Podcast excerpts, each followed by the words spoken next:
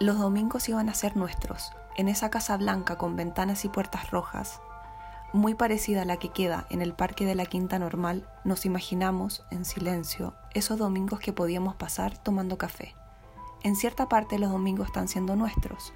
Cada nuevo domingo es uno nuevo desde la muerte del Camilo, mi último amor. Pienso entonces en las últimas veces, el último día que nos vimos, la última conversación que tuvimos, la última vez que escuché su voz, el último beso que nos dimos, la última vez sin pensar que fuera esa la última vez.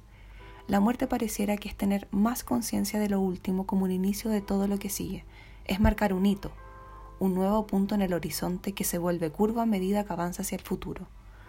También he estado viviendo la imposibilidad de marcar el tiempo cuando se habla de la muerte y de quién se muere. He estado pensando cómo, por ejemplo, se conjugan los verbos cuando se dice algo en un tiempo que no existe. La muerte no es pasado, no es presente, ni mucho menos es futuro.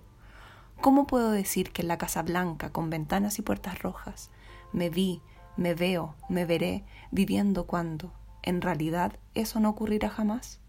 ¿Cómo decir algo sin que ocurra cuando lo digo? ¿Es posible censurar ese poder de la palabra?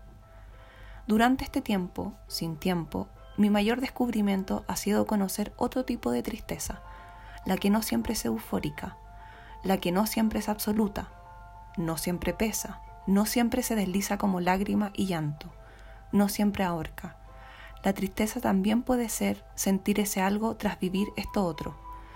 En el amor existe el desamor, pero no la desmuerte. Cuando decimos desamor, decimos entonces la inversión del cambio del estado de amor. El prefijo des ahí funciona. Amor, desamor. Es, no es.